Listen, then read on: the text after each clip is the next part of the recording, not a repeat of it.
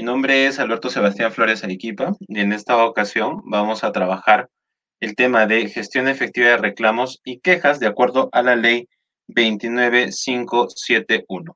¿Ya? Bueno, algo muy importante, ya que debo mencionarles en este momento a cada uno de ustedes, es que vamos a ver los efectos de la ley dentro de la gestión efectiva de reclamos, ¿ya?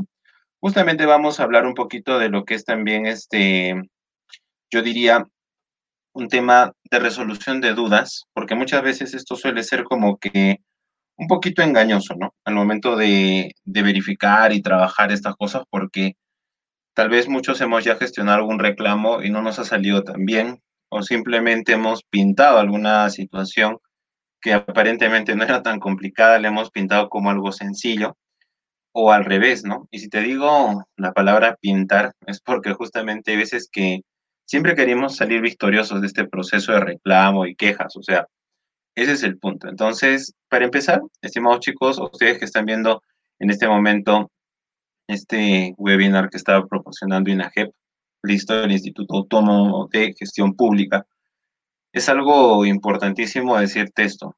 El tema es ser sincero, ¿ya? O sea, si vamos a verificar la ley, ya no lo vamos a hacer desde un punto de vista de la jurisprudencia, ¿no es cierto? De la jurisprudencia, porque, o sea, el tema no es analizarlo como abogados, sino el tema es analizar el término legal aplicado, obviamente, en la práctica, en el campo, en la cancha, como muchos le decimos, ¿ya? Básicamente les digo, tenemos desde las 6 hasta las 8, entonces hora y media voy a exponer el tema y media hora vamos a hacer las preguntas. Es más, voy a tratar de acabar un poco antes para siquiera tener unos 40 minutos de preguntas porque me llegan muchos comentarios que me dicen, profe, yo quería que me responda esta pregunta y no alcanzó el tiempo, N cosas. Entonces, no se preocupen que obviamente voy a tratar de acabar un poco antes para poder resolver más preguntas de cada uno de ustedes, ¿ya? Si en caso adicionalmente quisieras enviarme una duda que tal vez vaya más allá de lo que incluso estamos haciendo, no hay problema. Mi correo es sebastián.flores0390 arroba gmail.com. Repito, sebastián.flores0390 arroba gmail.com, ¿sí? Voy a estar totalmente encantado de poder resolver tus dudas, tus consultas y efectivamente lo que vamos a hacer es empezar a trabajar esta parte. Muy bien, hablemos principalmente de las cuatro Es, ¿ya? La eficacia, la eficiencia, la efectividad y la economicidad. Te voy a explicar cuál es el punto de las cuatro Es en el entorno de la gestión efectiva de reclamos, ¿ok? A ver, cuando uno habla de eficacia es porque has resuelto el reclamo. Cuando hablas de eficiencia, es cuando has resuelto el reclamo en el menor tiempo posible. Cuando hablas de economicidad, es cuando has resuelto el reclamo sin necesidad de chocar con el presupuesto de la empresa, sino que ha sido una resolución verbal. ¿Ok? Ese es el punto. ¿A eso se busca? ¿A eso quiere llegar la empresa? Sí, chicos, porque el tema es de que tú sabes que cuando nosotros damos incentivos para motivar al cliente a no quejarse, el cliente puede quedar contento, pero la empresa tiene algo de pérdida. Obviamente, chicos, no nos vayamos al extremo, ¿no? De decir, ¿sabes qué? Bueno, pues no vamos a gastar nada. O sea, sabemos que siempre hay que ceder un poco, pero justamente por eso te contemplo, te toco este punto de economicidad, porque efectivamente radica en que nosotros gestionemos un reclamo sin necesidad, efectivamente, de que esto signifique un gasto para la empresa. Y este gasto no solo es regalarle algo al cliente, sino es sin necesidad de meter a la empresa en un proceso legal mayor.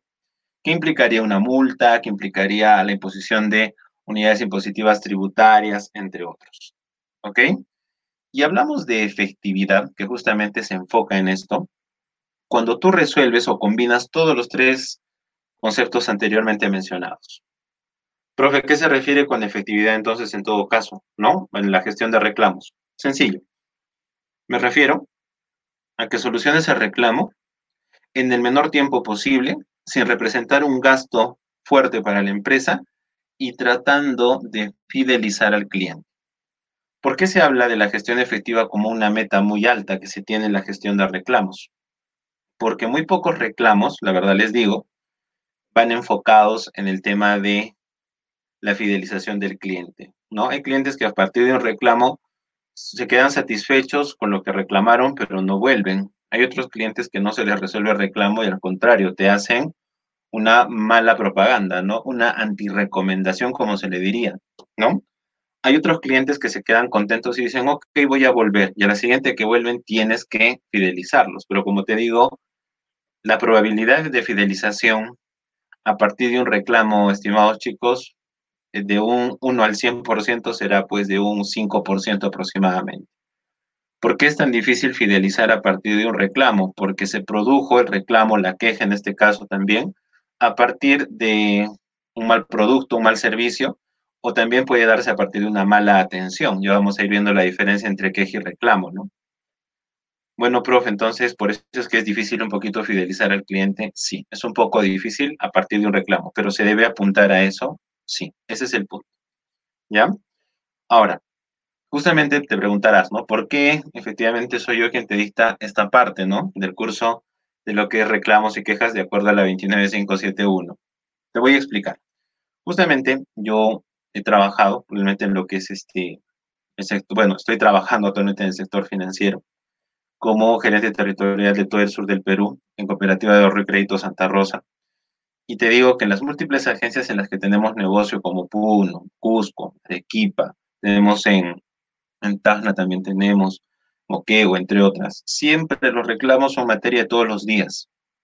Y efectivamente siempre por ahí hemos tenido procesos legales que afrontar, como toda empresa, claro que sí, de algunos hemos salido victoriosos, de algunos no, porque efectivamente el apoyo en la ley ha sido bastante fuerte por parte del consumidor y justamente se ha tenido que hacer todo lo que está en manos de la empresa. Y a las finales no tenemos tal vez una sanción estipulada, la verdad les digo, hasta el momento, pero sí por ahí en ciertos momentos hemos tenido ocasiones en las cuales el cliente, pues, a costa de todo, siempre ha tenido la razón. Y eso es algo totalmente natural. Ese es el primer punto por el que hay que partir. O sea, no hay que enfocar a la empresa como una organización divina que nadie pues le puede reclamar, que nadie le puede decir nada. No, o sea, tarde que temprano vas a afrontar un proceso legal, tarde que temprano vas a estar envuelto en un reclamo, un reclamo que te pueda complicar o comprometer hasta cierto punto también tu puesto de trabajo, entre otras cosas. Entonces, lo primero es aceptar la realidad, aceptar las cosas como vienen del campo, o sea, ver las cosas crudas, porque muchas muchos enfoques nos puede dar la ley, pero chicos, vámonos al núcleo de esto y efectivamente lo que nosotros necesitamos es tener en cuenta este concepto de la ley, pero aplicado en la cancha, aplicado en el campo. La ley te dice gestiona así, gestiona así. La ley te dice cumple con esto, cumple con esto, cumple con el otro, pero tú como empresario, o tal vez me imagino como servidor público, servidor privado, efectivamente, pues dices, ¿no? Sabes, mm, yo no puedo hacer eso porque no tengo presupuesto, esto me demanda tal cosa, tengo que contratar más personal y ahorita el dinero no da para más. Entonces, justamente vamos a hablar también un poquito de este tema de adaptabilidad empresarial en el entorno de la gestión efectiva de reclamos. Muy bien, ese es el punto. No te traigo teoría, teoría la tenemos que ver obviamente porque si no tampoco no vas a saber ni cómo defenderte con un cliente, ese es el punto pero efectivamente te voy a mencionar ejemplos, casos que a mí me han sucedido, no solamente en el sector financiero, que es uno de los más sectores con más reclamos que existen en la actualidad, sino también en múltiples sectores en los que he realizado asesoramiento. Muy bien, entonces, no te preocupes, igualmente también vamos a resolver por ahí dudas, consultas que vayas teniendo a lo largo de toda la exposición. ¿Qué te recomiendo, estimado, estimada? Por favor, tenga a la mano un papel.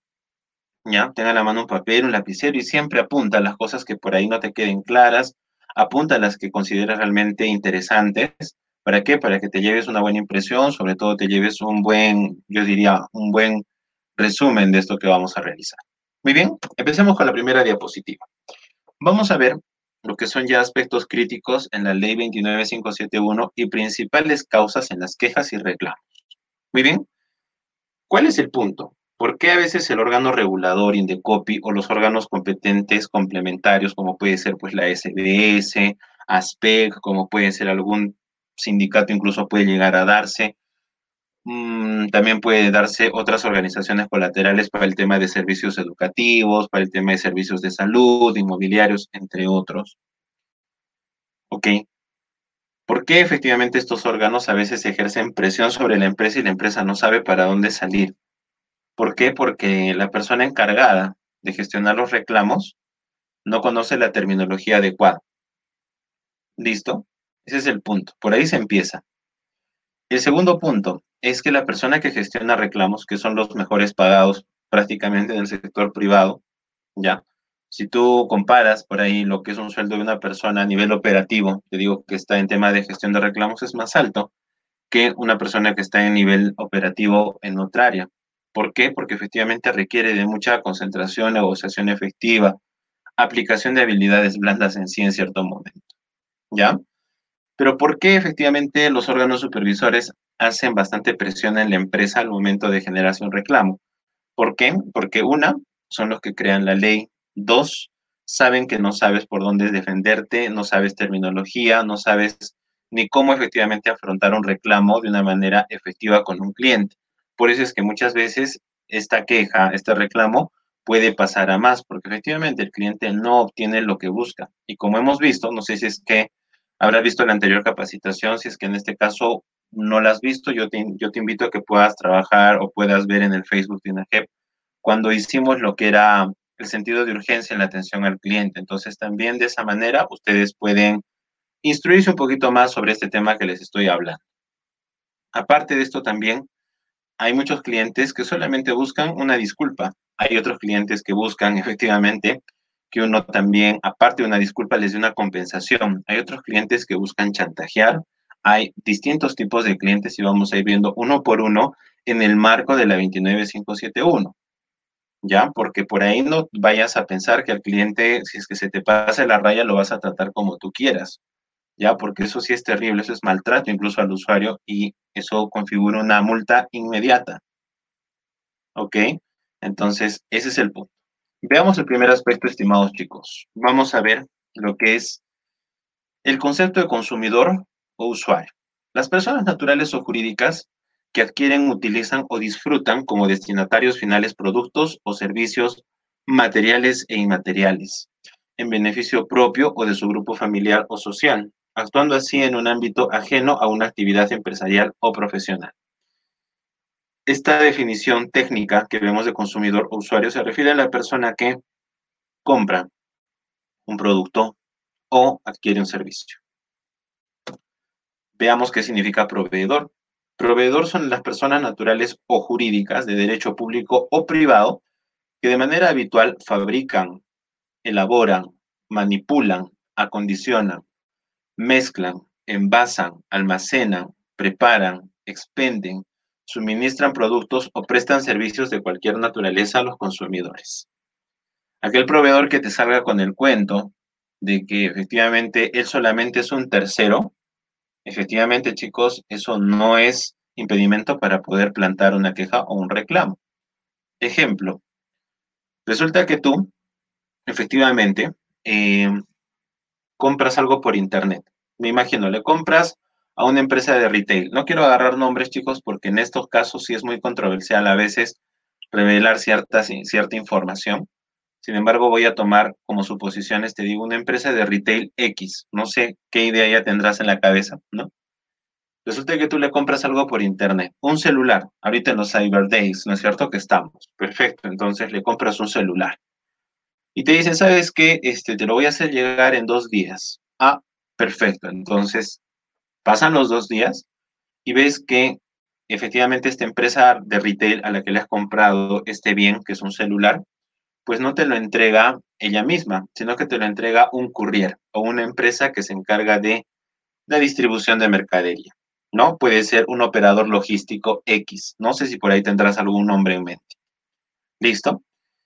Y efectivamente, ¿no? Esta empresa que te reparte el pedido llega a tu casa, te toca la puerta, ni te saluda, simplemente te dice, ¿sabes qué? Este, ahí queda, ¿no? Este es el, celular que has comprado, ¿no? Te dice, ni siquiera te saluda, te tutea, pésima atención, ¿no es cierto? Le dices, sí, este es el celular que yo he comprado. Ya, firma acá. Agarras, firmas, ¿no es cierto? Y le dices, ahí está. Ahí está pues tu celular. ¿Qué más? Hasta luego. Deja plantado, ¿no? En la puerta y dices, y este qué mal día puede haber tenido que se ha venido, ¿no? A, descargar conmigo. Y tú dices, pero bueno, como yo le compré a la empresa de retail X y él me lo está trayendo, bueno, pues asumo que no puedo hacer queja o reclamo.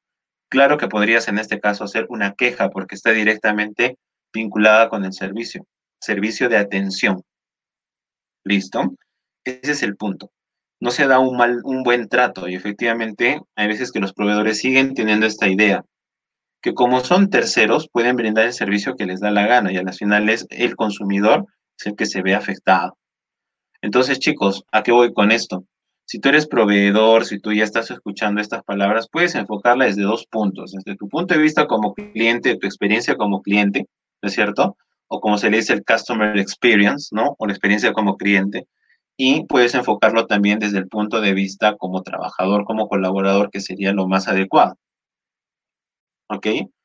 Entonces, si tú ya te estás dando cuenta que existe un proveedor así que no te ha tratado bien o si no tú eres parte de una empresa que trabaja de esa pésima manera, tienes que cambiar las cosas. Porque efectivamente el proveedor llega a ser hasta un tercero. Efectivamente, proveedor también puede definirse mediante la ley como el último que le entrega el bien o servicio al consumidor. Ese es el punto. Ahora, Efectivamente, se considera proveedores a quienes, chicos, a distribuidores o comerciantes, a productores o fabricantes, a importadores y también a prestadores de servicios. Puedes tener una aseguradora, que es un proveedor, sí. Puedes tener, en este caso, un proveedor comerciante, claro que sí, son los que comercializan meramente, fabricante, importador, entre otros. Veamos este concepto que es tan simple, pero que a la vez genera mucha confusión. Producto. Por favor, leamos juntos. ¿Es cualquier bien mueble o inmueble, material o inmaterial de origen nacional o no? ¿Es cualquier bien mueble o inmueble material o inmaterial de origen nacional o no?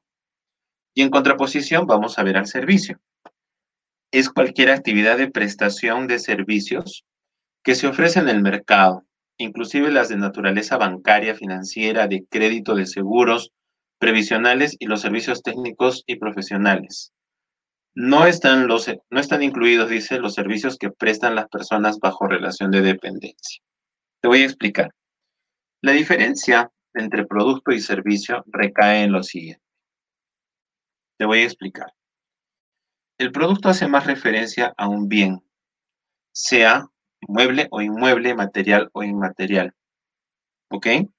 mientras que un servicio se enfoca meramente a lo que es intangible. Entonces, lo que te está tratando de decir la ley en este momento es que no existen productos y servicios, sino que existen bienes y existen servicios. Quiero que entiendas eso. ¿Ya? ¿De qué manera o de qué forma es que se aplica? Es que realmente hay muchas veces que nosotros entendemos por producto una cosa y por servicio otra cosa, o pensamos que son lo mismo y no son lo mismo.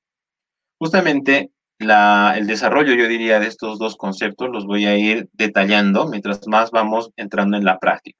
Muy bien, al momento por el tema legal, entre otras cosas, te puede sonar como que un poco confuso, pero tranquilo, que en este caso vamos a ir resolviendo parte por parte. Relación de consumo. ¿Qué es la relación de consumo? Es la relación por la cual un consumidor adquiere un producto o contrata un servicio con un proveedor a cambio de una contraprestación económica. ¿Listo? ¿Cuál es el punto? ¿No? Yo te compro algo a ti.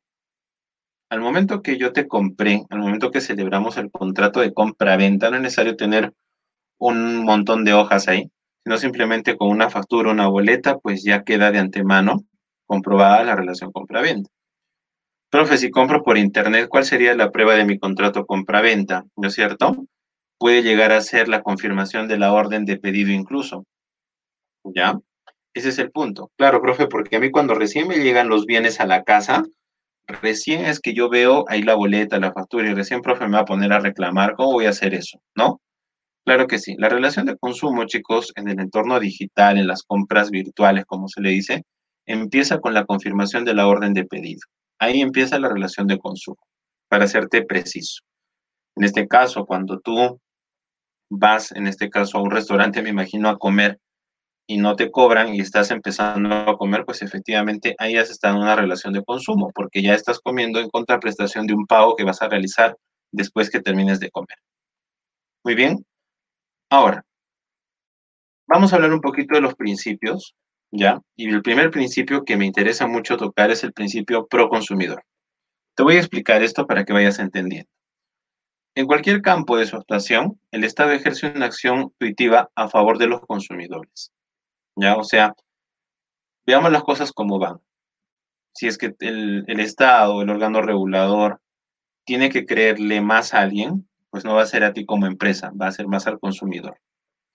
En proyección de este principio, en caso de duda insalvable en el sentido de las normas o cuando exista duda en los alcances de los contratos por adhesión y los celebrados en base a cláusulas generales de contratación, debe interpretarse en sentido más favorable al consumidor.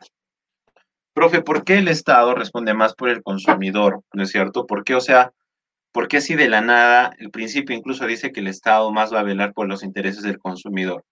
Porque el consumidor carece de mucho conocimiento al momento de comprar un producto y sobre todo de firmar un contrato. No conoce la terminología. Por más que te lo pida, lo lea y lo interprete, a las finales quien tiene la última palabra es la empresa. Entonces, lo que busca en este caso el Estado no es favorecer a nadie, sino es como ponerse de, una, de un punto de vista imparcial, ¿no? La empresa sabe más, el cliente no sabe mucho, el consumidor, entonces preferible nos vamos por el lado del consumidor para tratar de analizar las cosas que él puede plantear en contraposición con los intereses de la empresa. Profe, ¿qué es un contrato por adhesión? ¿A qué se refiere con cláusulas y todo ese tema? Ya vamos a ver después. Muy bien, pero hasta aquí, al momento tienes que saber que tenemos un principio pro consumidor. Siempre se va a optar por creerle más al consumidor. ¿Ok? Profe, eso yo particularmente como cliente lo he vivido y no me han favorecido. Vamos a ver casos controversiales también. ¿Ya? No todo el tiempo los entes reguladores cumplen al 100% o a cabalidad con su labor. Muchas veces incluso las personas que tienen que salir a favor del consumidor no salen realmente a favor del consumidor. ¿Ok? Entonces vamos a ver por ahí un par de casos controversiales también. ¿Ya? Veamos el principio de transparencia, algo que es muy importante. En la actuación en el mercado, chicos, los proveedores generan una plena accesibilidad a la información a los consumidores acerca de los productos o servicios que ofrecen. La información brindada debe ser veraz y apropiada. ¿Qué te recomiendo yo? Aplica en tu empresa el principio de transparencia. ¿Cómo? Con las famosas fichas técnicas. Por favor, apunta bien ese término, ¿ya? Fichas técnicas. Profe, ¿qué es una ficha técnica? Te explico así de sencillo, así de rápido. Yo te voy a vender, me imagino, un refrigerador. Este refrigerador es marca X, ¿no es cierto? En vez que yo le vea al refrigerador ese enfoque de venta, que es un refrigerador de color plomo, que trae así, que te sirve para esto, qué tipos de cosas compras, eso te puede servir para tal cosa, cuántos son en tu familia, me parece el tamaño adecuado y todo el tema. En vez de verlo desde un punto de vista comercial, tienes que ver a este refrigerador desde el punto de vista transparente. ¿Y cómo lo verías o cómo se daría ese enfoque? Con su ficha técnica. ¿Qué es una ficha técnica? es, valga la redundancia, una ficha, un resumen de las características de ese producto. Me refiero, tamaño, me imagino, cantidad de bandejas, ¿no es cierto? Niveles de congelamiento, ¿no es cierto? Cantidad de, me imagino, implementos adicionales que pueden venir con tu mismo refrigerador, ¿no es cierto? Tomas, voltajes, y por ahí necesita transformador, puede hacer el caso, ¿no es cierto? Aparte de eso, la altura, el alto, el ancho, entre otras características que ayuden a que el cliente pueda ver efectivamente de una manera muy adecuada las características de ese producto. ¿Ok? Entonces, pegándonos a la ley, la ley nos dice, tú vende como quieras, ¿ya? Bajo ciertos parámetros, obviamente. Pero tienes que cumplir con la transparencia brindando la información puntual de los productos y servicios que ofertas a tu cliente. Profe, en esto de la transparencia, mucho tienen que ver las entidades financieras, los colegios, sin chicos. ¿Por qué? Porque te voy a comentar a nivel de entidad financiera. Hay bancos que efectivamente te dicen, ¿sabes qué? Te voy a, te voy a cobrar una tasa efectiva, ¿no es cierto? Del 24%, por un crédito de 20 mil soles, me imagino, ¿no? Entonces, 24%, 20 mil soles, ¿a cuánto tiempo? A un año. Mm, puede ser, por ahí como que la tasa está un poquito alta, pero yo necesito la platita, así que vamos para adelante. Resulta que llegando a la entidad financiera te dicen, ojo, esta es tu cuota. Ah, pero esta cuota le tienes que incrementar el seguro de desgravamen, nosotros cobramos este, costos por mantenimiento de cuenta, porque obviamente pues esa plata la tienes que depositar en una cuenta y empiezan a salir con un montón de cosas adicionales. Resulta que si tú haces tu cálculo porcentual, pues ya no te están dando una tasa del 28%, sino te están dando una tasa del 35, 36%. Profe, ¿esto a mí me genera mucha desconfianza? Claro que sí. ¿Puedo quejarme? Claro que sí. ¿Puedes reclamar? Claro que sí. ¿Listo? Entonces, ese es el punto. Tú quieres ser transparente, muéstrate tal cual eres. Para tal caso, preferible, reasigna o yo diría, reelabora tu política de precios, porque justamente las empresas no son transparentes porque no quieren perder y quieren mostrar una publicidad engañosa. La transparencia, chicos, está estrechamente ligada con la publicidad engañosa. ¿Por qué? Porque la forma en la que el cliente te compra es mediante la publicidad. Nadie de buenas a primeras se acerca a preguntarte qué es lo que vendes. Si tú no publicitas, pues obviamente tu cliente no sabe a las finales que comprarte. Por eso la transparencia y la publicidad engañosa están muy de la mano. Justamente vamos a ver otros principios, dentro de ellos también el principio de primacía de la realidad. En cuanto a este principio, tenemos chicos que en la determinación de la verdadera naturaleza de las conductas, se consideran las situaciones y relaciones económicas que efectivamente se realizan, persiguen o establezcan, la forma de los actos jurídicos utilizados en la relación de consumo no enerva el análisis que la autoridad efectúe sobre los verdaderos propósitos de la conducta que subyacen al acto jurídico que la expresa. Profe, es pura, es pura legislación, es pura ley. Explique a qué se refiere el principio de la primacía de la realidad. Te explico en un par de palabras. Lo que se busca es que frente a un proceso de un reclamo, de una queja, lo que siempre se va a optar, chicos, es por esclarecer y enfocarse en las cosas que son obvias, en las pruebas que se tienen. No se tiene que suponer nada. ¿Listo? O sea, yo, por ejemplo, trabajo con un cliente, no le di un buen servicio. Yo sé que no le di un buen servicio. Entonces, a mí a las finales, las pruebas que me van a las pruebas que me van a evaluar a mí de no haber brindado un buen servicio es la, la, verdad de por qué no realicé un buen servicio. ¿Qué pasó? ¿Quién lo trató mal? Tal colaborador. Hablar con tal colaborador. Él te va a decir, sí, yo hice esto, yo hice el otro, yo hice el otro, no lo traté bien. Perfecto. El cliente te va a decir, sí, pues me trataste mal, pero también me hiciste esto. El cliente puede inventarse por ahí ciertos argumentos adicionales. Sí, se puede inventar. ¿Ok? Entonces, tú lo que tienes que hacer es pegarte a las pruebas que tienes. Yo te recomiendo para que gestiones este principio de la primacía de la realidad, cuando te entrevistes con un cliente, cuando por ahí hayas tenido, quieres solucionar un reclamo pendiente, graba tu llamada, ¿ya? Ahora si hablas cara a cara, face to face, graba la conversación siempre, ¿ok? No le digas, señor, va a ser grabado, ¿no? Porque obviamente lo pones en alerta y a las finales como quien dice, podrías, no sé, generar algo, yo diría, adicional al proceso que ya viene siguiendo. Entonces, el punto es este. Tú estás lidiando con un reclamo con un cliente, perfecto, graba, graba sus argumentos, señor, ¿qué pasó? Cuénteme, si en cierto momento se exalta, graba, porque a las finales eso te puede servir de dos formas. Una para repasar el argumento del cliente y enfocarte en la solución, y otra si es que existe de por medio una falta de conciliación y efectivamente tienes que mostrar alguna prueba de lo conversado con el cliente. Entonces, de hoy en adelante, no, no seas preso del impulso, que simplemente, uff, te enervaste porque un cliente este, se quejó y tú entraste en pánico y hablas lo que sea. No, no, o sea, para trabajar esto, chicos, del principio de la primacía de la realidad, hay que ser muy cauto. ¿Listo? No se trata, y justamente aquí viene el primer tip, bueno, yo diría ahí el segundo tip que te voy a brindar, que un reclamo no te debe poner en sobresalto. Al contrario, cuando tienes un reclamo, más calmado debes estar todavía. Si te digo más calmado, no es porque debes ignorar lo que pasa, sino que si te digo que te relajes, que te tranquilices, es porque a nadie le gusta que cuando tiene un reclamo, venga otra persona como que a seguirte atacando. Al contrario, en ese momento el cliente está súper irritado. Entonces tú tienes que llegar con un balde de agua fría hablando bien claro con él. ¿Ok? Siempre ya te he dicho, concéntrate en lo que estás hablando y siempre por ahí tengo una grabadora. Si es que es por teléfono, graba tu llamada, porque eso es totalmente adecuado. Muy bien. Vamos a hablar de algo muy importante, chicos. La diferencia entre queja y reclamo. Un reclamo, chicos, es la disconformidad relacionada directamente con los bienes o servicios adquiridos. Disconformidad directamente relacionada con bienes o servicios adquiridos. Mientras que la queja es el malestar o descontento por algo que está relacionado al producto o servicio comprado o se refiere a una mala atención al público. ¿Ya?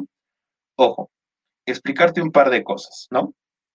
A ver, en primer lugar, ya les digo, cuando nosotros hablamos de un reclamo, ¿sí? Estamos hablando, ya, de algo que se relaciona muy estrechamente con el producto o con el servicio. Te pongo un ejemplo. Le compras un juguete a tu hijo. Resulta que el juguete tenía estas especificaciones, pero cuando te llega, no tenía lo que decía. Resulta que compraste, me imagino, un electrodoméstico. Lo vas a prender y efectivamente no arranca, no prende. Wow, profe, entonces, ¿eso sería materia de un reclamo? Sí. Mientras que la queja se tiene que ver, como te dije, con una mala atención al público. Ponte, en este caso te digo, ¿no? Yo voy, me imagino, a un restaurante. Pido tal plato, me traen tal plato. Me lo sirven bien y todo el tema. Perfecto.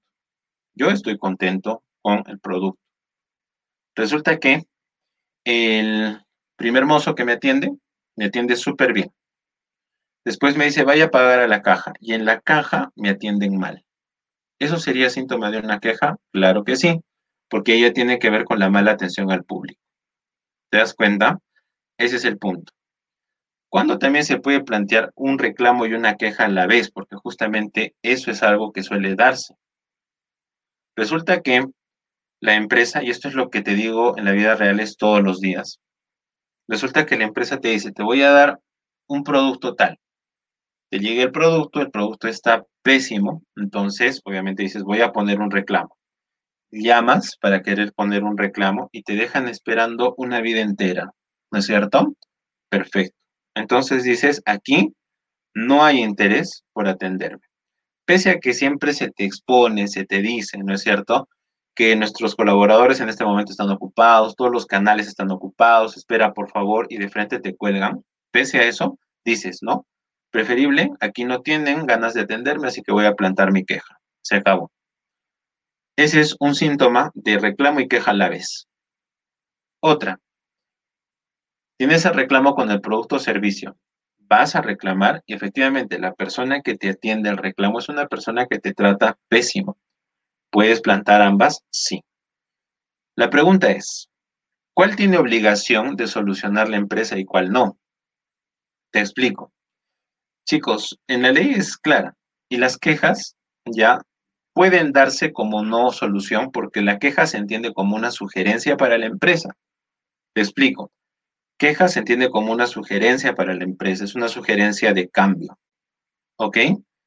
Entonces la queja, la empresa puede como no atenderla.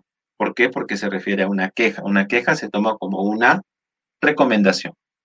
La queja, más que nada de acuerdo de copy y todo, se ha hecho con el fin simplemente de otorgar información de retroalimentación a la empresa para que mejore su estándar de atención al cliente. O sea, profe, yo ahorita estoy en mi empresa, alguien viene, me planta una queja, ¿no es cierto? La llena en el libro de reclamaciones y todo el tema. ¿No tengo por qué seguirle la queja? No. ¿Ok? O sea, no estás obligado. Pero lo más adecuado sería que por ahí llames, ¿no? Y mencionar y decirle, ¿sabe qué? Estamos muy arrepentidos por el servicio, queremos conocer el motivo de su queja, aparte de lo que ha mencionado, obviamente poderle dar un seguimiento. La queja no es obligatoria de darle seguimiento. Por el hecho que no sea obligatoria no significa que no la vas a, no, no vas a seguir esa queja. Al contrario, tienes que estar pendiente de todo. Pero como que en un rango de prioridad es preferible más enfocarse en los reclamos, porque los reclamos sí pueden llevarte a procesos administrativos, incluso hasta judiciales. Y de eso también vamos a hablar. Muy bien. El reclamo sí es materia de prioridad. ¿Por qué? Porque el reclamo ya va directamente relacionado, como ya les he dicho, con bienes o servicios adquiridos. Muy bien. Vamos a hablar sobre la información general al consumidor. Ya nos vamos un poquito a los términos que a veces suenan un poquito abstractos, pero ahora ya vamos a empezarlos a sentar en lo que es el contexto de la información general al consumidor. Te explico. Para empezar, información relevante. Vas a vender un producto, perfecto. La información más relevante de ese producto se la tienes que dar al consumidor. Tienes que mostrarla. Si estás vendiendo, háblale. Transmítele esta información relevante. ¿En qué sentido? Te explico. Resulta que yo te vendo un mouse inalámbrico. ¿Listo? Un mouse inalámbrico. Esos mouse inalámbricos funcionan con pilas, ¿no es cierto? Y obviamente necesitas de antemano, obviamente, tener en cuenta que tienen un puerto USB que se tiene que poner en la computadora para que por ahí pueda reconocer la señal del Bluetooth. Pero cuando yo te ofrezco ese mouse inalámbrico, te digo, sabes que este mouse es muy bueno, funciona así, funciona así. Tú me dices, ah, ok, ¿y qué características tiene? Nada, es de color negro, tiene un clic acá, tiene algunos atajos, unos botones adicionales, todo. Pero nunca te digo que necesita pilas. ¿Eso es dejar de proporcionar información relevante? Claro que sí. Entonces, eso es importante. ¿Esto puede ser, profe, materia de una queja? Claro que sí. Muy bien. Prohibición de información falsa o que induzca a error al consumidor. Ponte, ¿no? Aquí hay un ejemplo muy claro de lo que es información falsa, ¿no? Yo te digo, este, ¿sabes qué? Si tú compras esto, ¿no es cierto? A tal precio, eh, yo te puedo dar tal vez de regalo ese producto que ves allá. Pero ¿qué producto te dice el consumidor? Ese que estás viendo ahí. Y ese que estás viendo ahí son 20 mil productos que tienes para escoger. Entonces, como que el, el, consumidor dice, no, me puedes escoger cualquiera, asumo, ¿no? Efectivamente, ¿no? Resulta que el consumidor paga y le dice, solamente estos puedes escoger. Aparte que has engañado, estafado, estás induciendo al error a tu consumidor. ¿Y eso es malo? Claro que sí. Otro tema también de esto, ¿ya? Es de aquellos productos que no cuentan con las certificaciones de riesgo adecuadas. Ojo. Hablar sobre la información sobre la integridad del precio. ¿Listo? Siempre decirle, todos los precios incluyen IGB. Hay veces que no incluyen IGB. La gran mayoría ya no utiliza esto pero justamente algunas pequeñas empresas te dicen que cuando quieres factura no te van a incluir pues el precio del, del IGB. Entonces hay que mencionar eso de antemano. Exhibición de precios o de listas de precios. Tú no puedes tener todo acá. Tienes que darle al cliente un catálogo, tienes que ponerle precios, tienes que mencionar, tienes que ser transparente en ese aspecto. Muy bien. Es que, profe, hay veces que puede subir, hay veces que puede bajar. Bueno, no te hagas mala reputación. Es así de sencillo. Estamos hablando de la negociación efectiva de reclamos. Entonces, se busca que no tengas reclamos. Ese es el punto. Dos de sus compañeros anteriormente al curso me dijeron, profe, pero ¿cuál es el punto de negociar? El punto de negociar es no tener reclamos o tener la menor cantidad de reclamos. Acuérdate existe un indicador, un KPI que se llama IR, que es el índice de reclamos. Y mientras más bajo esté, es mejor para la empresa, porque ese índice de reclamos se junta mucho con lo que es el riesgo reputacional. Cuidado. Muy bien. Otra información general para el consumidor es información de precios en moneda nacional y extranjera. Esto pasa mucho en lo que son tiendas virtuales. Te ponen, ¿no es cierto? Ahí, este, 40 USD, ¿no? Que significa dólares americanos. La equivalencia tiene que estar de esos 40 dólares americanos en soles. Ojo, ese es el punto. O viceversa, poner en soles y abajo en dólares. Ese es el punto. Tiene que haber eso. ¿Por qué? Porque hay empresas que utilizan tipos de cambio distintos. Y hay veces que tú dices, ¿no? Mm, me imagino, ¿no? Mm, vale, yo ahí dice que está el artículo 30 soles, pero resulta que en dólares como que me quieren cobrar 10 dólares con 25. ¿Por qué la diferencia? ¿No? Justamente en ese momento la empresa cumple con el protocolo de mostrar los precios en moneda nacional y extranjera. Pero hay veces también que efectivamente el cliente te dice, ¿aceptas dólares? Y tú le dices, claro, normal, ¿no? Y resulta que por ahí te inventas una cantidad, tú piensas, ¿no es cierto?, que el precio del dólar está así y el cliente piensa que el precio del dólar es otro. Entonces hay que tener cuidado con eso. Hay que ser muy transparente en eso. Preferible, si es que un cliente te dice, ¿aceptas dólares? preguntas, ¿no? Efectivamente, en ese momento tiene que haber una persona en caja, un asistente contable, que esté manejando al día lo que son los tipos de cambio. Profes, que en nuestra empresa nosotros nos manejamos con el tipo de cambio de la SUNAT. Perfecto, entonces si ya sabes, aplícalo. ¿Ok? ¿Qué más? Medios de pago. Es importantísimo resaltar esto, ¿ya? Háblale a tu consumidor, dile, acepto POS, ¿no es cierto? Acepto compras por internet también. Si tú quieres, puedes reservar tu pedido antes de llegar, puedes recogerlo en tal sitio, en tal sitio, puedes pagar en efectivo. ¿Listo? No es que compras, ¿no? El cliente te compra y tú le dices, señor, solamente aceptamos efectivo. Recién te dice, pero yo solamente tengo tarjeta. ¿Eso podría ser materia de una queja y reclamo? Sí. Información sobre productos manufacturados. Ahí hablamos de la composición, cómo se hizo, ¿ya? Ojo. Información acerca de las limitaciones en el suministro de partes y accesorios. Resulta, ¿no es cierto? Y esto pasa mucho, aquí te voy a comentar el tema de las impresoras, ¿ya? Resulta que las impresoras, cuando funcionaban a cartuchos, porque ahorita ya no, o sea, ahorita ya la gran parte son impresoras que funcionan con alimentación continua, pero cuando trabajan con cartuchos, resulta que te decían, ¿no?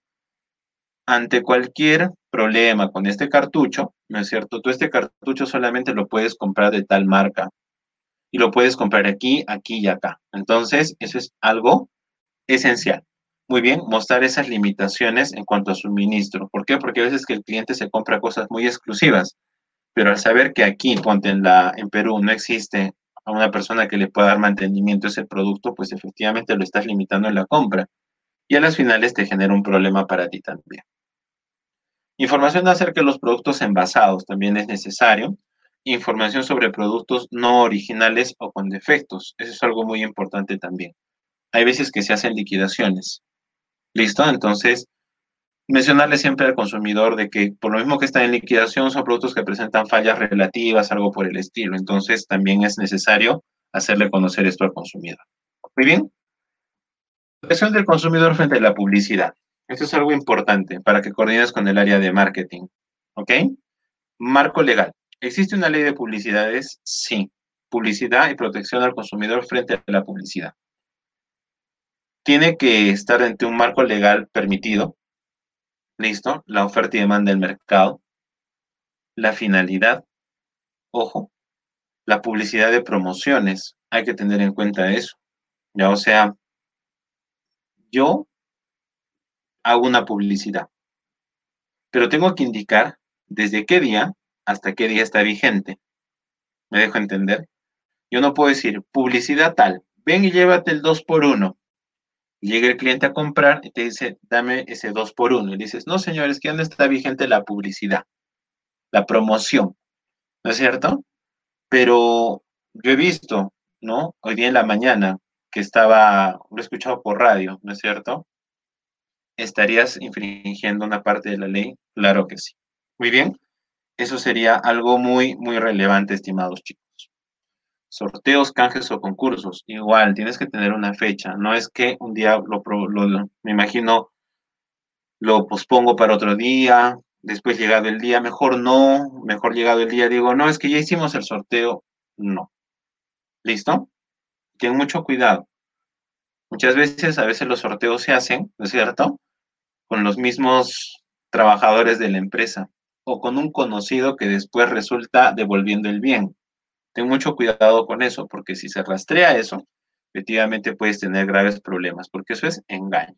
Muy bien, porque siempre, o sea, chicos, hay que ser sinceros, los sorteos, canjes o concursos se hacen con el fin de captar gente, ¿o no es así?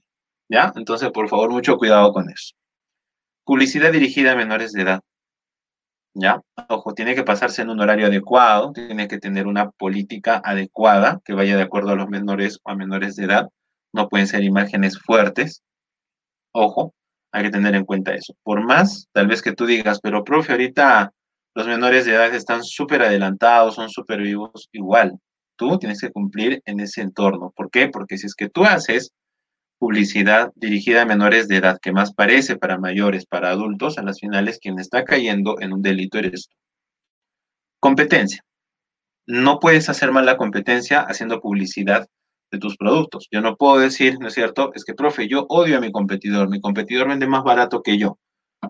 genial, pero o sea, el punto no es decir, ¿no? Aquí tú puedes este, encontrar precios más económicos que al lado. No, eso no se puede hacer en la publicidad.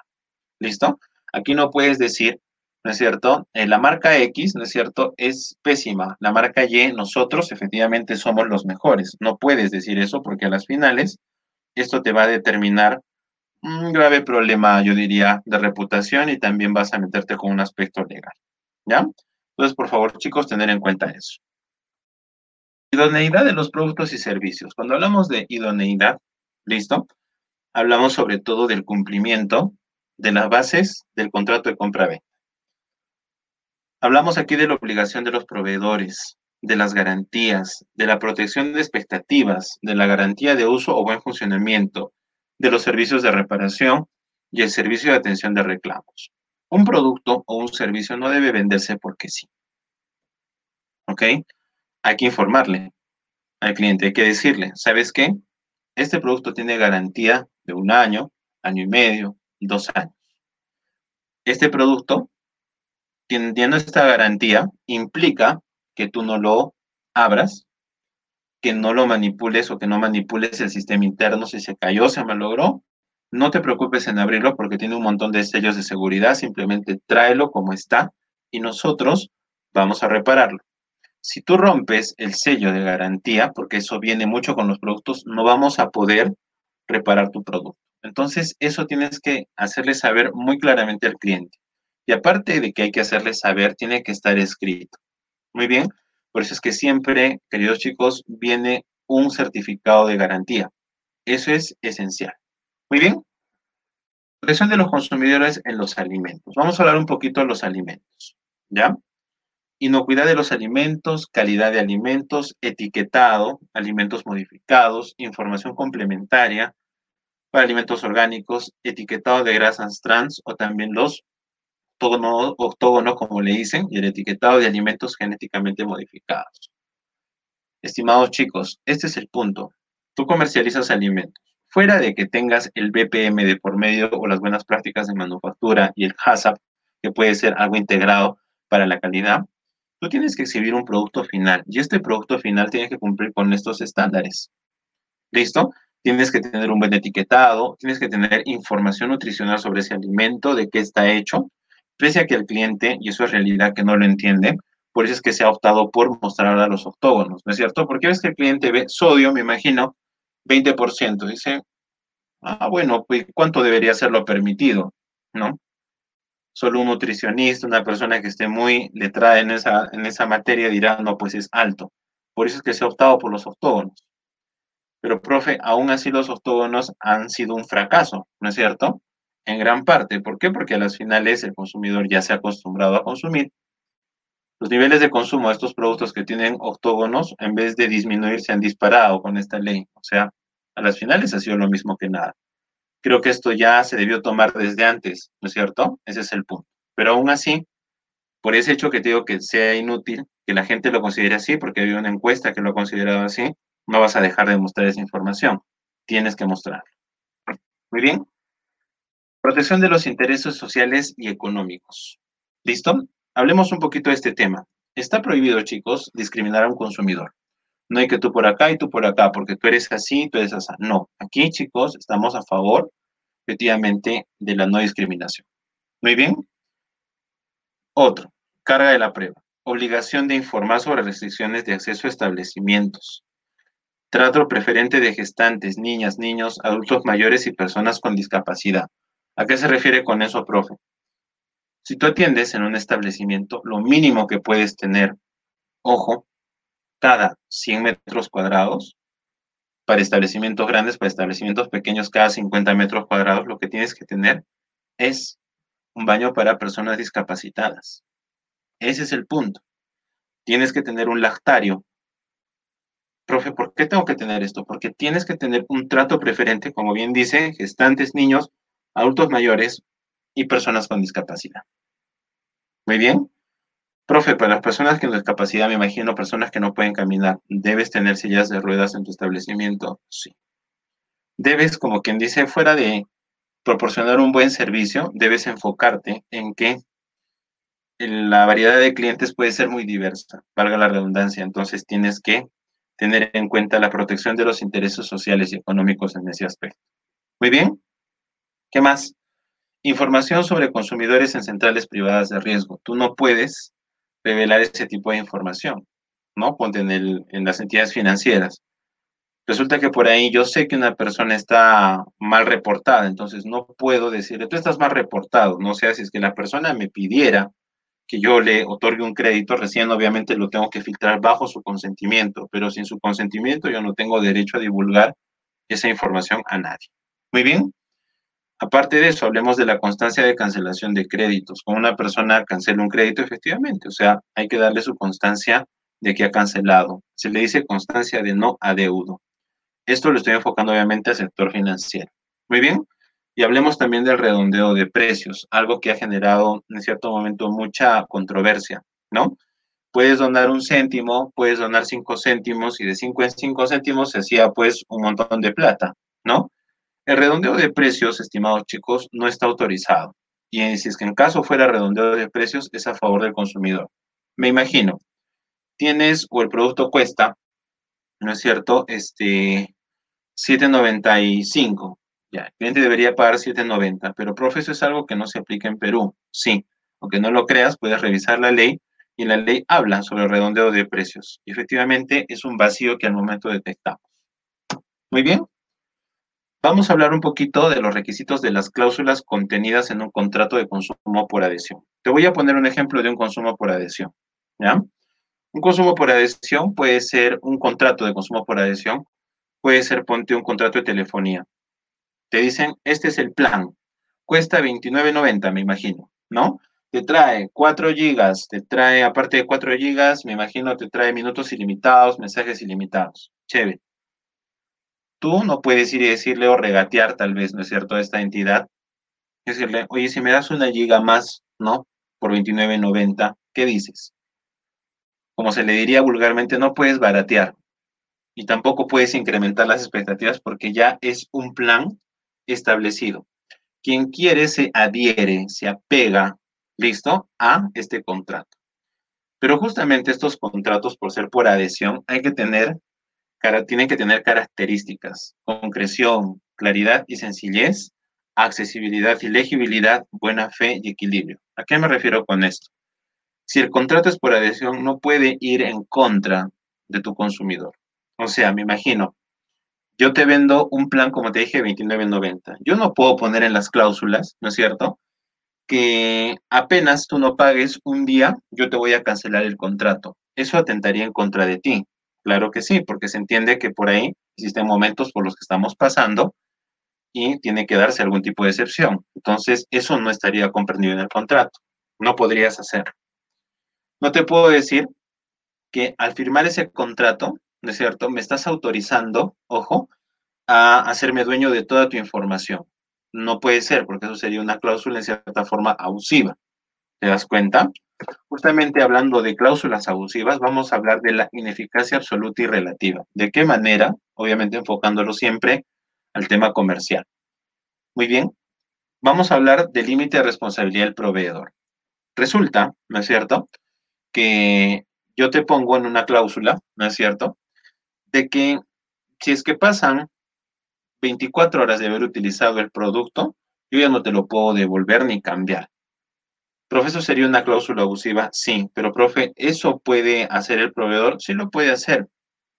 Pero el tema es que es una cláusula abusiva que es ineficaz, o sea, que queda invalidada. O sea, por gusto lo pondría porque a las finales no está aplicado a ello. Listo, profe, pero ¿cuál es el límite entonces de responsabilidad del proveedor? Son 30 días, según ley. 30 días calendario. Compras el producto, adquieres el servicio, son 30 días y en esos 30 días tú puedes cambiar puedes ni siquiera cambiar, diría yo, que si presenta algún problema, alguna falla, puedes cambiar el producto o incluso pueden hasta devolverte el dinero. No hay problema por eso. Entonces, si un proveedor te dice a las 24 horas, por gusto estaría en el contrato. Así firmes, igual va a ser ineficaz porque a las finales la ley dice que son 30 días de antemano. Muy bien, sino que a veces que, como te digo, el cliente no conoce y el proveedor se abusa. Entonces hay que tener cuidado por ese lado. Resolución unilateral del contrato. Esa también es una cláusula abusiva de ineficacia absoluta. ¿Por qué? Quien pone fin al contrato no es el proveedor, es el cliente o es mutuo acuerdo. ¿Listo? Así, ya, te voy a poner un caso extremo, ponte en entidades financieras. A veces que los clientes deben y deben y deben y a las finales nunca quieren pagar. A las finales el banco tiene que proceder con los embargos, con los reportes, pero siempre la entidad financiera tiene que propender, diría yo, o tiene que enfocarse en poder recuperar el crédito, no cobrándole los intereses moratorios, solamente cobrándole el capital, o sea, puede pasar N cosas, pero la resolución unilateral del contrato no se puede dar. Muy bien. Otra, renovación de contrato. Yo diría autorrenovación de contrato. Hay que tener mucho cuidado con eso, ¿ya? Pónganse en el caso, ¿no? Esto aquí en Perú, les voy a comentar un caso particularmente se da de una manera, no sé, yo diría muy vil de parte de los proveedores que son internacionales. Te explico. En el Perú, todavía nosotros, chicos, no tenemos una ley que esté así consolidada, porque ya hay avances, pero no tenemos una ley que esté consolidada, ¿no es cierto?, en cuanto a productos que se compran electrónicamente, o vía digital, como también se le dice, o vía virtual. Si ahorita un proveedor, ponte tú, decides comprarle, ponte a una compañía de servicios X, ¿no es cierto? Decides comprarle un producto, decides solicitarle un servicio, esta compañía te dice, ¿cuánto te voy a cobrar al, al año? 100 soles te va a cobrar al año. Ah, perfecto. ¿No es cierto? Pero justamente te dice, ¿no? Aceptas, ¿no? Aceptas, te pone abajo, de que automáticamente, ¿no es cierto? Al terminar tu contrato, se te renueve la membresía, le pones no y te dicen entonces no te podemos vender. Entonces le pones que sí y recién te pueden vender y a las finales tú autorizas la autorrenovación del contrato. Y ahí, sin embargo, chicos, no entra en decopio. ¿Qué te parece? Profe, otro gran vacío en la ley. Sí. Lamentablemente, nuestra ley en el Perú es una copia de la ley en parte de lo que es este México. Y te digo, o sea, a las finales, quienes salen perjudicados son los consumidores y ese no es el punto. ¿Ok? Profe, entonces podríamos decir que existe en la autorrenovación de contratos, existe por ahí un vacío legal. Sí, porque hay proveedores que efectivamente incumplen esta parte. Muy bien. ¿Qué más? Inhabilitación de denuncia al proveedor. El proveedor no puede eximirse, chicos, o no puede decir, no sabes que si tú me compras y algo pasa, no me puedes denunciar. No, eso no puede darse. Así lo pongas, no va a valer. Entonces te digo a ti que puedes estar metido en este, en este sector, yo diría, de la atención al cliente. Muchas veces a los abogados se les ocurren N cosas, pero por favor tienes que saber de esto. Si ahorita yo te dijera, ¿sabes que en el contrato que vamos a hacer para nuestro cliente de hoy en adelante vamos a prohibirle que nos haga denuncias? Tú me vas a decir, ¿sabes qué, Sebastián? No, pues nos estás hablando piedras. ¿Por qué? Porque así tú pongas que el cliente no te va a denunciar, a las finales no te puede denunciar, efectivamente, las finales sí te puede denunciar. ¿Por qué? Porque eso es una cláusula abusiva que no tiene eficacia alguna, es ineficaz, o sea, olvídate, por gusto estás pensando en que te firme un papel en el que te diga que no te puede denunciar, sí te puede denunciar y se acabó. Muy bien. Hablemos un poquito sobre esto, sobre los métodos comerciales agresivos o engañosos, y cada vez nos vamos metiendo más en este tema comercial. Explico. ¿Ya? ¿Qué sucede, chicos? Este método comercial agresivo o engañoso crea la impresión de que el consumidor ya ha ganado, que ganará o conseguirá si realiza un acto determinado, un premio o cualquier otra ventaja equivalente, cuando en realidad tal beneficio no existe. La realización de una acción relacionada con la obtención del premio o ventaja equivalente está sujeta a efectuar un pago o incurrir en un gasto. ¿Listo? La clásica de esto es decirle al cliente, ¿no es cierto? Señor, si usted compra esto, hoy día se va a llevar gratis esto. ¿No? Y el cliente dice, ya, entonces, este, si yo compro, me va a llevar de premio eso, ¿sí? Te compra y le dices, pero señor, me olvidé de decirle, tenía usted que aumentar esta cantidad más de dinero. No, ahí utilizaste un método engañoso. Perfecto. Profe, muchas veces a mí me ha pasado eso. Me dicen, no, tú te sacas tal tarjeta de crédito y de regalo te llevas esto. ¿No es cierto? Efectivamente, si se cumple con eso, se utiliza un método comercial válido, no hay ningún problema. El tema viene cuando quieres sacar la vuelta a ese momento y pedirle más dinero al cliente o ofrecerle algo que realmente no tienes para darle. Hay que tener mucho cuidado con eso. Muy bien. Vamos a hablar también, ¿es cierto?, de los métodos abusivos en el cobro. ¿Ya? El proveedor, chicos, debe utilizar procedimientos de cobranza previstos en las leyes. Se prohíbe uso de métodos de cobranza que afecten la reputación del consumidor. ¿Listo? Asimismo, ojo, asimismo, las visitas o llamadas telefónicas entre las 8 y 7 de la mañana, sábados, domingos y feriados. Profe, ¿que tengo que evitar en ese horario? Sí, claro que sí. Pero, profe, a mí me han llamado golpe de 9 de la noche. ¿Puedes quejarte? Sí. Profe, para lo que es venta, esto también aplica, sí, el horario de venta es desde las 8 horas hasta las, bueno, 17 con, sería las 19 con 59. Pero, profe, o sea, si me llaman fuera de ese horario, yo puedo denunciar ese método abusivo, en este caso sería de venta también, sí, puedes hacerlo. El punto es pegarse, chicos, a la norma, ya, porque muchas veces nosotros decimos, no, chicos, hoy día nos quedamos hasta las 10 vendiendo porque hay que vender. No se puede.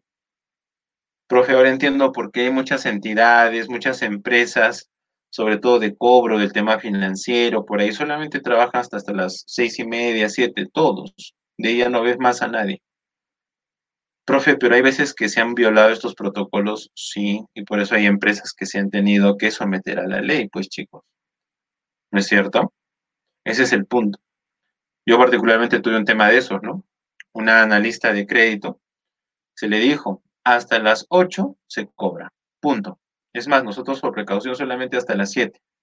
Pero ella, efectivamente una clienta, te comento, ¿no? Así abiertamente el caso. Una clienta le dijo, ¿no?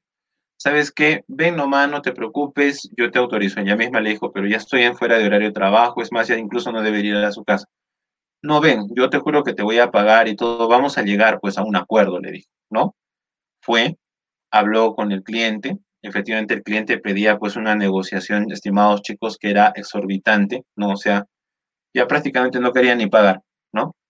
A las finales el analista le dijo, no, no se puede, va a disculpar. Ah, ok, no te preocupes, le dijo. ¿Sí? ¿Qué pasó? Al día siguiente nos cayó una queja. El cliente había llamado efectivamente a la Defensoría del Pueblo, Indecopia, SBS, o sea, una persona muy instruida, y le dijo que le habían cobrado fuera el horario de bueno, el horario permitido por ley, ¿no? Porque esto pasó aproximadamente ocho y media de la noche.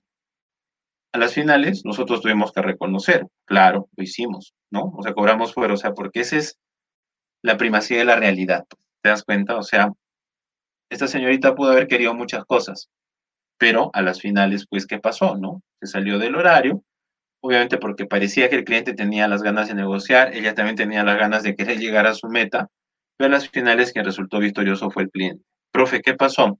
Nos denunció, obtuvo lo que quiso y efectivamente no se le cobró prácticamente nada del crédito. ¿Listo? Profe, las finales perdieron. Claro, perdimos porque efectivamente nos salimos de ese aspecto. Entonces, ten en cuenta, las cosas pueden darse así. No todos tenemos buena fe en cierto momento, ¿no?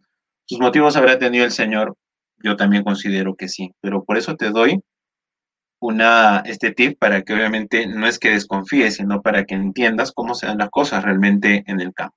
Muy bien. Hablemos de servicios específicos. Muy bien, vamos a hablar un poquito de servicios públicos, de productos, servicios de salud, educativos, inmobiliarios y por ahí financieros. Atención, chicos. Hablemos de servicios públicos regulados. Vamos a hablar solamente, chicos, aquí del principio de celeridad y transparencia. ¿Qué significa celeridad? Te voy a comentar, la ley 29571, que es la que estamos viendo, ha tenido una actualización importante ya desde el 2017, en el cual se eliminaron de tres instancias, se redujeron a dos instancias, que es una instancia vía administrativa y la siguiente es la vía judicial. Cañón, perfecto. Y ahora también se ha modificado en el 23 de marzo del año 2019. Profe, ¿qué se ha modificado? se ha modificado, aparte de las instancias, se han dado nuevos procedimientos en lo que es el proceso sumarísimo, que vamos a hablar en un momento de eso. Profe, ¿qué es un proceso sumarísimo? Es un proceso en el cual se le da prioridad al reclamo de un cliente y se trata de resolver todo en 30 días como máximo. Eso de que se trate de resolver todo en 30 días obedece al principio de celeridad. ¿Qué significa celeridad? Efectivamente, ¿no? Significa enfoque, significa prioridad, significa agilidad. ¿Listo? Ese es el punto. Ahora, aparte de ello, ya como les digo, las reclamaciones de los usuarios deben ser atendidas y solucionadas sin exceder el plazo fijado para las mismas. Como te dije, es dar prioridad, gestionar en el menor tiempo posible. Principio de transparencia. Las reclamaciones de los usuarios deben ser atendidas y solucionadas garantizando el acceso de estos al expediente y a la información sobre el procedimiento. Te explico esto de una manera sencilla. Pones tu reclamo, te dan la copia de tu reclamo, ¿no es cierto? Eso ya implicaría principio de transparencia. Profe, yo puse mi reclamo vía virtual. Te tienen que dar un código del reclamo. O sea, profe, si es que yo atiendo reclamos por teléfono, ¿tengo que otorgarle un código al cliente de ese reclamo? Sí, porque el cliente tiene derecho a hacer seguimiento sobre ese reclamo. Él puede llamar en cualquier momento y decir, quiero, quiero consultar sobre el estado de mi reclamo, este es mi código, y tienes que tener esos datos al día. ¿Bien? Hablemos de salud un poquito. ¿Ya? ¿A qué tienes derecho si es que estás implicado en el tema de salud? Información veraz, oportuna y completa sobre características, condiciones económicas con respecto al servicio brindado. Ponte, yo no tengo por qué maquillarte las cosas y decirte, ¿sabes qué? Te voy a cobrar por un medicamento que está a un sol, pues te voy a cobrar 100. Ese es el punto. O sea, si a las finales yo te quiero cobrar esa cantidad, ¿no es cierto? a las finales tengo que mostrarte esa información. Pero, profe, es un engaño. Tú como consumidor tienes la última palabra. Ese es el punto. Pero tú debes cumplir con informar. Es que, profe, resulta que yo no soy el consumidor, pues yo soy el trabajador y yo tengo que brindar la información. Pues brinda la información que se te ha dado y punto. No tergiversas las cosas. Si los precios están dados y son así de altos y son así de abusivos, tranquilo, simplemente da lo que se te está proporcionando. ¿Se acabó? no mientas con respecto a eso. No te comprometas a decir, pero esto va a bajar después o esto va a incrementar. Ten cuidado con eso. Con la salud no se juega, y menos cuando está regulada por una ley. Muy bien. Aparte de ello, a que se le den términos comprensibles y dentro de las consideraciones de la ley, información completa y continua sobre el proceso, diagnóstico, pronóstico y alternativas de tratamiento. Esto más bien enfocado para los profesionales de la salud, en cierto momento los doctores se convierten, chicos, en personas que atienden al cliente y se convierten prácticamente en vendedores, diría yo. ¿Por qué? Porque te dan, ¿no es cierto?, información oportuna, veraz y comprensible, como está diciendo aquí, sobre el estado por el cual está pasando el paciente. Profe, resulta que yo tengo un compañero, tengo un familiar que efectivamente le han, lo han llenado de tecnicismos, le han pintado N cosas, le están sacando plata, y a las finales mm, ni yo mismo le entiendo lo que quiere decir. ¿Puedo plantar ya un reclamo, una queja? Sí, chicos, ya se podría. Ojo, muy bien. Hablemos de servicios educativos. ¿Ya? Esto ha sido materia de un montón de preguntas, quejas que en este caso se han dado por el tema de la pandemia, ¿no? Resulta que hace poco se, bueno, yo diría no hace poco, ya hace unos tres meses se escuchaba, ¿no? De que decían, ¿no? Los colegios deben bajar las pensiones, ¿no es cierto? Y efectivamente muchos decían, pero ¿por qué van a bajar? Y justamente tuve la oportunidad de escuchar a un abogado reconocido que dijo, ¿no? Tienen que bajar las pensiones, ¿por qué? Porque para empezar, el contrato no se está cumpliendo a cabalidad, las pensiones se están cobrando efectivamente por una por un servicio idóneo, de que sea presencial, ¿no es cierto? Y obviamente, pues ahorita la entidad ya no está incurriendo en esos costos, ¿no es cierto? Claro que sí, aparte tampoco ya no están dando las clases presenciales, entonces lo mínimo que pueden hacer es negociar. Y es que parte, efectivamente, chicos, de brindar un buen servicio educativo, promueve de que si es que vas a incrementar o reducir tal vez algún tema de pensiones, tienes que avisar, pero no con un día, no condicionando, ¿Qué es lo que hacen algunos centros educativos, universidades, institutos, colegios? Te digo la verdad, es lo que pasa.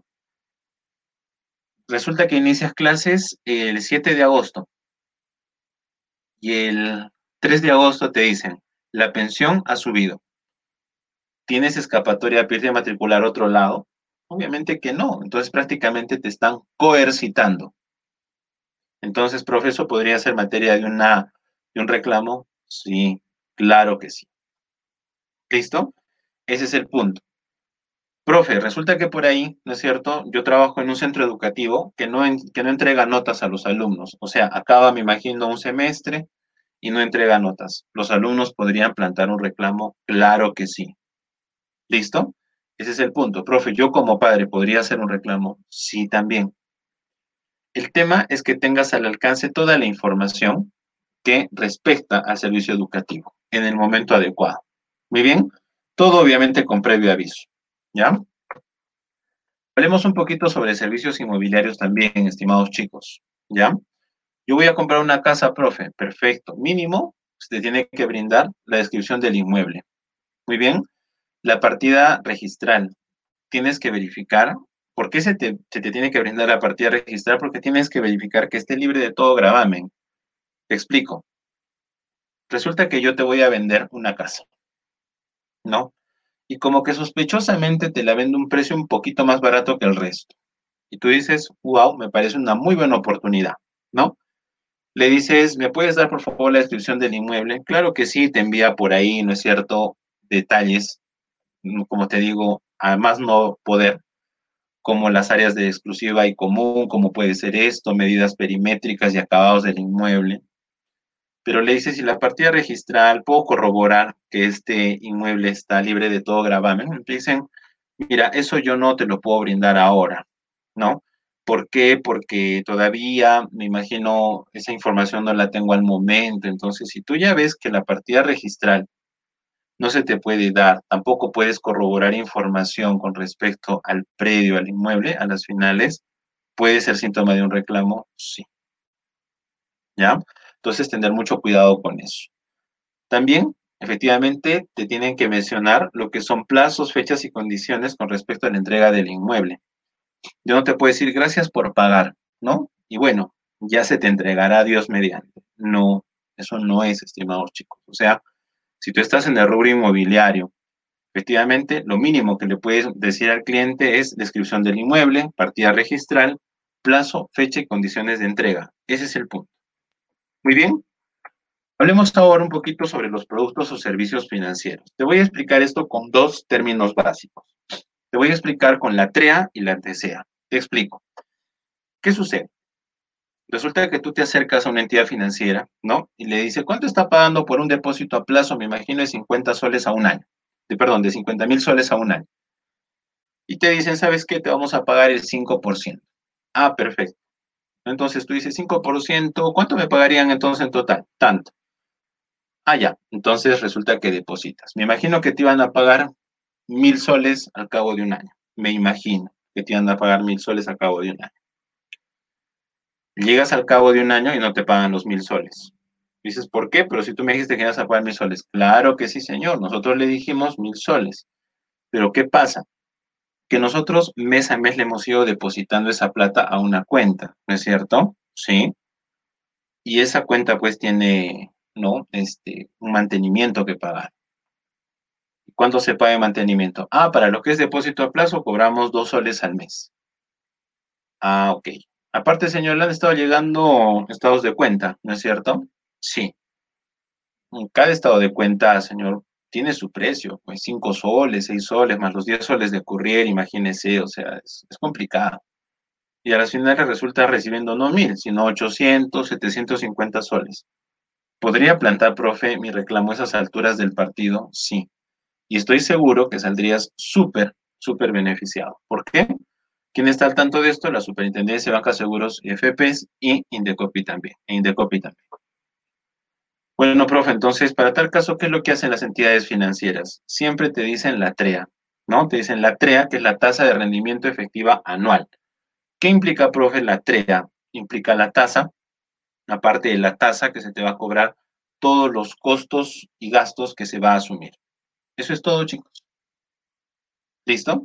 Igual es la TCA, pero la TCA ahora tiene que ver con lo que son créditos.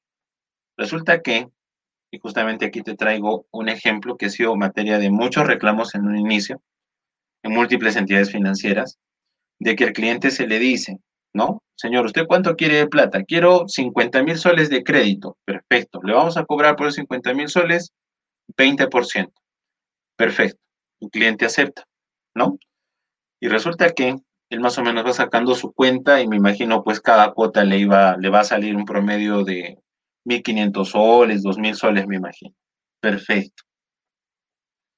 Le sale por ahí su cuota, pero resulta que cuando él va a pagar, le sale más. ¿Me entiende? Dice, pero ¿por qué tengo que pagar más? Y es que él me ha dicho, el analista, por tener el caso, me ha dicho, ¿no? Que yo tengo que pagar tal cantidad. Le dicen, no, señores, que hay que pagar el seguro de desgravamen. El seguro de desgravamen, chicos, en cierta forma se ha vuelto obligatorio para todas las entidades financieras, pero debe informarse al cliente, sí. Por eso, profe, entonces, ¿qué sería la TCA, la tasa de costo efectivo anual? Sería la tasa que vas a cobrar por un crédito más el seguro de desgravamen y otros costos y gastos adicionales. Hay que tener en cuenta eso. Muy bien. Hablemos, chicos, de gestión de plazos y negociación efectiva. Con esto ya vamos a terminar. Muy bien. Primer alcance. Chicos, mucha atención acá. Muy bien.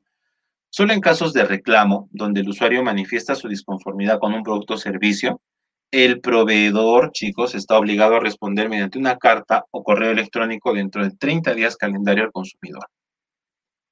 Este plazo puede ser prorrogado por un plazo idéntico si es que el proveedor comunica al consumidor de la necesidad de dicha extensión debido a la naturaleza del reclamo. Profe, yo planteo un reclamo. Sí, muy bien. ¿En cuántos días me tienen que contestar? En 30 días calendario como máximo. ¿Listo?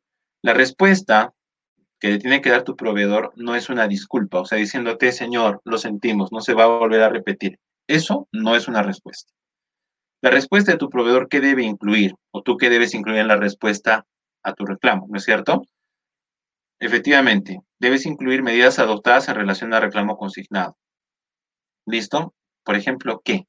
Te explico. Tú te quejas porque yo te vendí, me imagino, un televisor, ¿vale? Te vendí un televisor y te vino fallado el cable. Y por culpa de ese fallo del cable, tu televisor se ha quemado. Perfecto. ¿Cuánto te costó el televisor? 1.500 soles. Te lo compraste hace dos días y mira ya el problema que tienes. Me plantas el reclamo. Perfecto. Entonces, ¿qué tengo que hacer yo? ¿No es cierto? ¿Qué tengo que hacer yo? Como máximo en un plazo de 30 días calendario, tengo que hablarte y decir qué procede con tu reclamo. El cambio del televisor, listo. Procede que en este caso no se te cambie el televisor y que simplemente se te arregle el televisor, ¿no es cierto? O por último, también decirte que frente a tu reclamo, pues no existe de antemano una solución ¿Por qué? Porque has, me imagino, te has pasado por encima de un protocolo en el momento de la instalación del producto. Entonces yo tengo que darte una respuesta. Yo no te puedo enviar una respuesta diciéndote, señor, esperando que se encuentre bien, deseamos que todavía mantenga la calma, ¿no? No te puedo decir, señor, lo felicito por confiar en nosotros. No, o sea, eso no es una respuesta. La respuesta tiene que ver directamente con el reclamo que se realizó. Muy bien. Profe, ¿qué pasa? Yo no me siento contento con lo que me han dicho. Tomando como su ejemplo el tema del televisor. ¿No es cierto? Tomando como ejemplo el tema del televisor. Profe, resulta que nosotros, efectivamente, ¿no? Mm, me han dicho que no me van a cambiar el televisor, me han dicho que yo he sido el culpable. Y yo no he sido el culpable, profe. Perfecto. Puedes dirigirte un copy e iniciar ya un proceso legal puedes agotar la primera instancia, la vía administrativa. ¿Listo? Profe, o sea, usted quiere decir entonces que en estos 30 días calendarios, en pocas palabras, el reclamo no llega a Indecopi. Exacto. Indecopi da este plazo para qué? Para que la empresa pueda conciliar, listo, de una manera sencilla con el consumidor. Vaya, profe, pero, o sea, si es que la de la empresa no concilia, yo no me voy a quedar con ese televisor quemado ahí en la casa. Claro, vas a Indecopy. Profe, resulta que Indecopy tampoco no me dan solución, no muestran interés. Puedo agotar esa vía. Obviamente, chicos, tiene que seguirse un proceso legal. ¿Ok?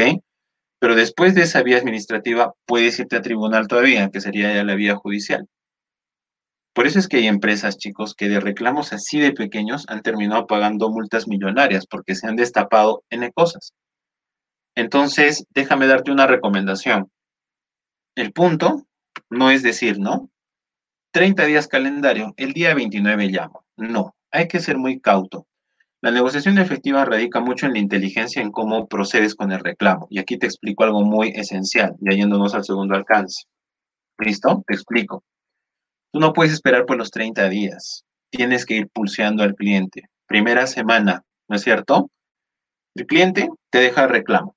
De cierta forma se ha satisfecho diciendo, sabes que ya dejé mi reclamo, ha ido a su casa, les ha contado a todo el mundo que efectivamente ya ha hecho reclamo y ahora está ansioso por la respuesta. Tú contestas de una manera inmediata, olvídate, te va a condicionar y te va a sacar el jugo. Te digo por experiencia. No conviene entonces, profe, de manera inmediata. No, maneja los plazos 3, 6, 9. 3, 6, 9.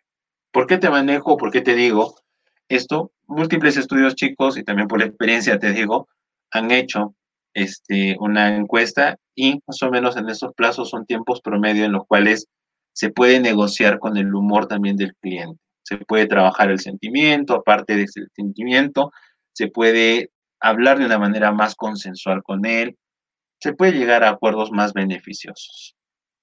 Muy bien, son patrones mentales, estimados chicos, para hacerles franco. Bueno, profe, entonces a los tres días lo busco. Si tú deseas y quieres antes, pero para mí resulta eso algo promedio, la verdad te digo, en negociaciones me ha sido muy efectivo. Estoy dando un tip. A los tres días llámalo. Para empezar, la disculpa. Señor, nosotros recibimos su reclamo. Mire, ¿sabe?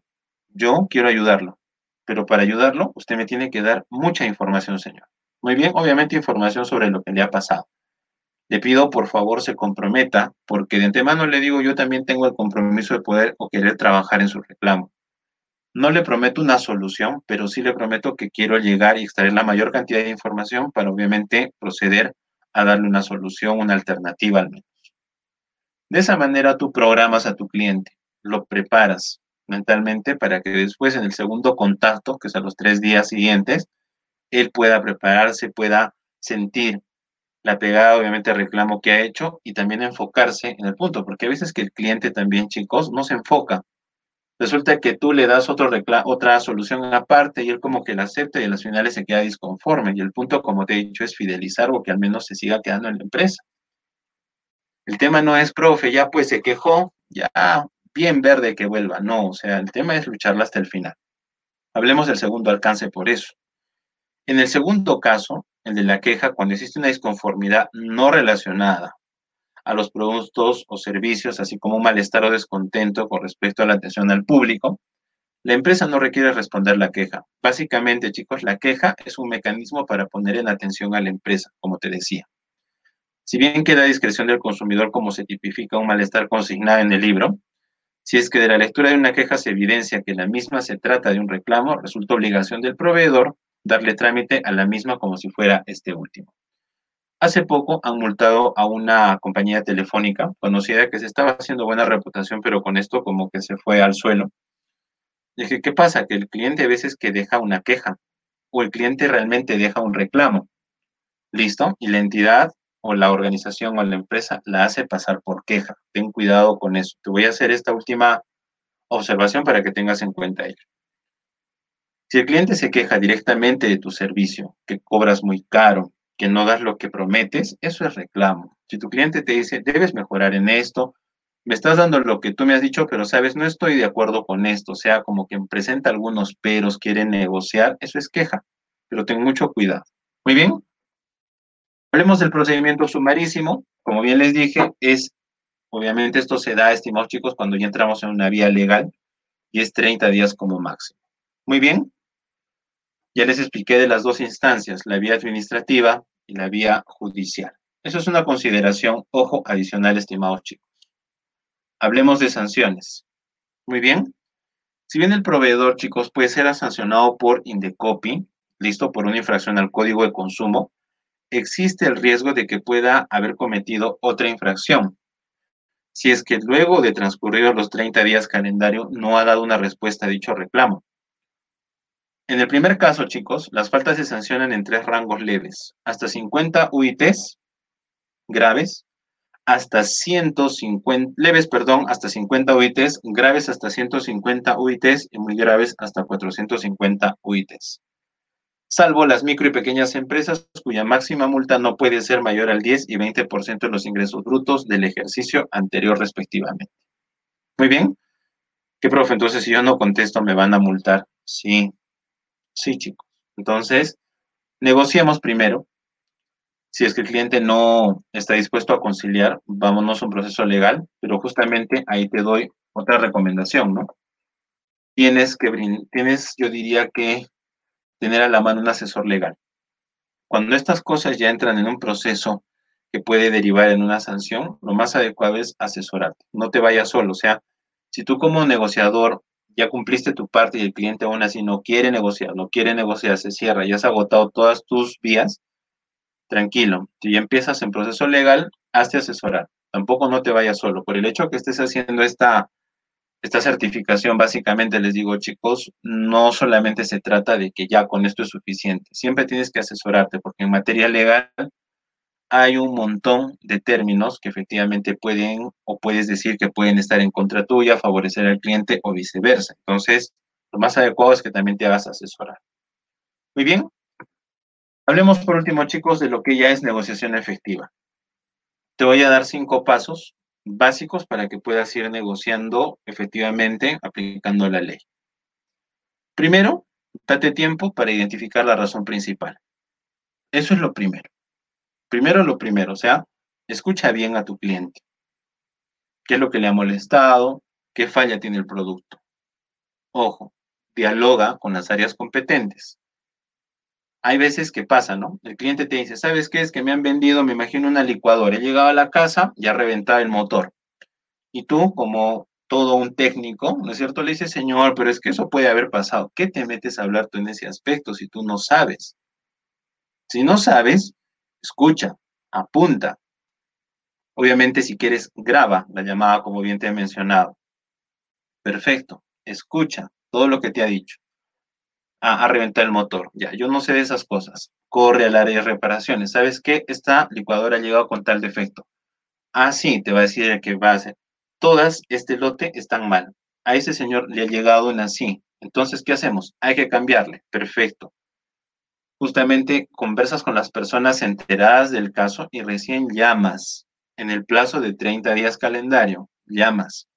Señor, estamos viendo y efectivamente se va a proceder con el cambio del producto. Disculpen la molestia, nosotros hemos verificado aquí, acá, y efectivamente lo antes posible usted puede venir. Por eso te digo, primero, escucha, deriva, piensa a quién le vas a dar, efectivamente, quién está directamente implicado con eso, quién entiende más de ese tema. Muchas veces el negociador o la persona que está en servicio de atención al cliente se las da de que todo sabe y lo único que hace es entorpecer, porque el cliente no quiere escuchar, pero señor, usted tuvo la culpa. El cliente sabe que él no ha tenido la culpa, nunca tiene la culpa, para serte franco. Entonces, mucho cuidado con eso. Muy bien. Siguiente. Si ya excede los 30 días, siempre tienes que tener asesoría legal en materia comercial. En tu empresa, siempre debe haber un asesor legal en materia comercial.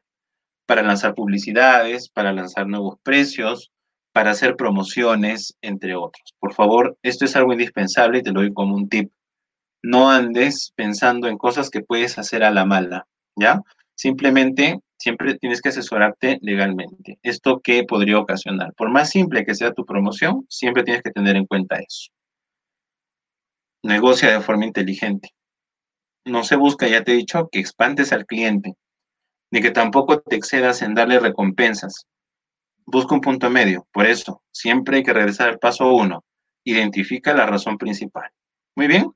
Y por último, busca la fidelización del cliente a toda costa. Muy bien. Queridos chicos, eso ha sido todo. Muchísimas gracias.